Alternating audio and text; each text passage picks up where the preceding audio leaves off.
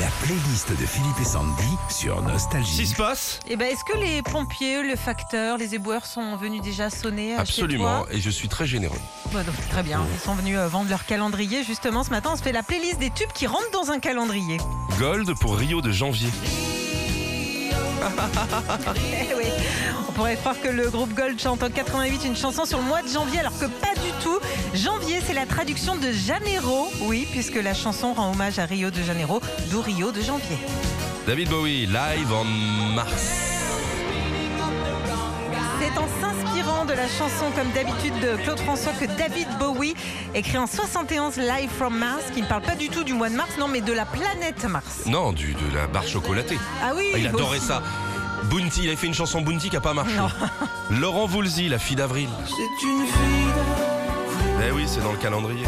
En 2002, Alain Souchon écrit pour son copain Laurent Voulzy cette chanson dans laquelle il compare une fille née en avril à tous les autres mois de l'année.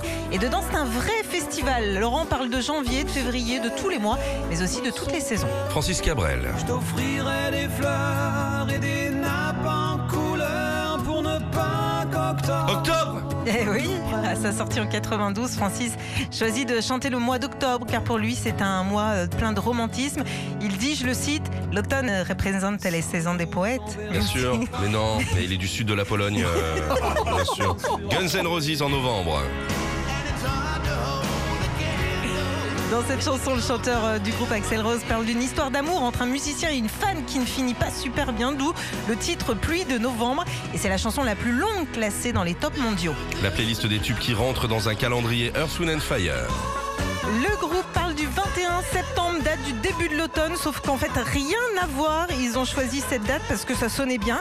Et pendant l'écriture de la chanson aussi, personne n'était d'accord sur le refrain. Il y avait que le. Et finalement, ils choisiront le mot September sans raison. Retrouvez Philippe et Sandy, 6h-9h sur Nostalgie.